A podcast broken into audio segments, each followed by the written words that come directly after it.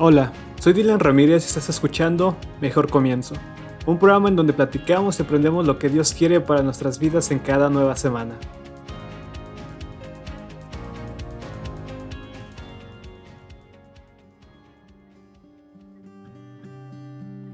Me da mucho gusto que me acompañes una vez más. Hoy lunes tenemos un tema que es vital para cualquier cristiano ¿Cuántos de nosotros disfrutamos una larga y llenadora conversación? Esas pláticas que nos llenan de energía y permiten conocer más a la otra persona. Así como platicamos con todo tipo de gente todos los días, hay una plática que te puede llenar más que cualquier otra plática que pudieras tener en el día. ¿Y qué si te digo que para poder tener esa conversación no necesitas absolutamente nada más que hablar de corazón?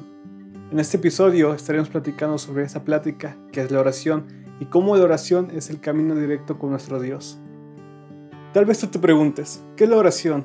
Para eso comenzaremos con lo que dice la Biblia acerca de la oración.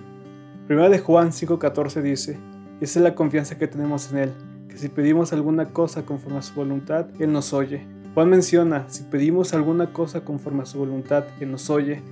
La oración es el acto de creer en que Dios nos escucha al momento de hablar con Él. La oración es una vía de comunicación directa entre nosotros y Dios. Y ahora puede que me digas, bueno, ya entendí que la oración, qué es lo que dice la Biblia sobre la oración, pero ¿cómo lo hago? ¿Cómo hago una oración? Y esa es una buena pregunta porque precisamente es lo que sigue. El libro de Mateo, capítulo 6, versículos 6 y 7 dice, Mas tú, cuando ores, entra a tu aposento y cerrada la puerta, ora a tu Padre que está en, en secreto, y tu Padre que ve en los secretos te recompensará en público. Y orando, no uses vanas repeticiones como los gentiles, que piensan que por sus palabrerías serán oídos. Esas son las palabras que el mismo Jesús dijo y fueron las instrucciones para hablar con su Padre. Hay un canto que me gusta mucho que dice, no hay forma incorrecta de hacerlo, no hay mal momento para comenzar. No tiene que sonar bonito, solamente dile lo que hay en tu corazón, porque no es una religión, es más como una amistad. Solo habla con tu Padre como si fuera su hijo. Esa es la belleza de la oración. Al orar, Dios escucha nuestra petición, escucha lo que dice el versículo 8, que es lo que más me asombra y más me alienta de la oración no os hagáis pues semejante a ellos, porque vuestro Padre sabe qué cosas tenéis necesidad antes de que vosotros le pidáis. Porque, y dice, porque su Padre ya sabe lo que ustedes necesitan antes de que lo pidan.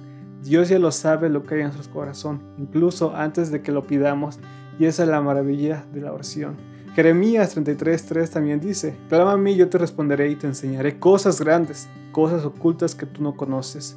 Hay muchos versículos en la Biblia que nos alientan a orar con fe, y Santiago lo vuelve a decir en Santiago 1.6, pero pide con fe, no dudando nada, porque el que duda es semejante a la onda del mar, que es arrastrada por el viento y echada de una parte a otra. No dudes en que Dios contestará tu oración. Como mencionaba al principio, la oración es parte fundamental de un cristiano o cristiana. Pero este acto conlleva mucha fe, porque como platicamos la semana pasada, no siempre lo que pidamos se nos dará, y no porque Dios no quiera lo mejor para nosotros, sino porque Dios sabe que no es lo mejor. Es por eso que te quiero decir que Dios siempre contesta nuestras oraciones y por eso la Biblia tanto menciona la fe al momento de orar. Algunas veces Dios nos dirá que sí, algunas veces nos dirá espera un poco más y otras veces nos dirá que no, pero siempre Dios contesta nuestras oraciones. Así como para poder desarrollar grandes músculos se necesita hacer repeticiones con peso, también para poder desarrollar el músculo de la fe necesitamos orar continuamente y creyendo que Dios contestará. La oración tiene efectos asombrosos en nuestra vida. El ser humano siente mucha paz cuando consigue verbalizar, expresar, exteriorizar muchas de sus emociones o su condición en cada momento. Sentimos como si nos quitaran un peso de encima el cual abandonamos en el mismo lugar donde estamos orando, y conseguimos ponernos de pie y volver a caminar hacia adelante con mucha más ligereza que al principio. Esa es la belleza que tiene la oración. El día de hoy estamos comenzando una nueva semana y te invito a que este sea tu mejor comienzo. Y no puede haber mejor comienzo que pidiéndole a Dios su bendición para todas nuestras actividades. Te invito a comenzar a orar. No importa que tu oración solamente dure un minuto.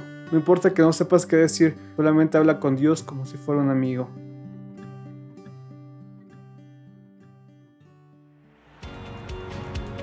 El día miércoles seguiremos platicando sobre la oración y cómo es que la oración puede cambiar tu vida. No te lo puedes perder. Que Dios te bendiga.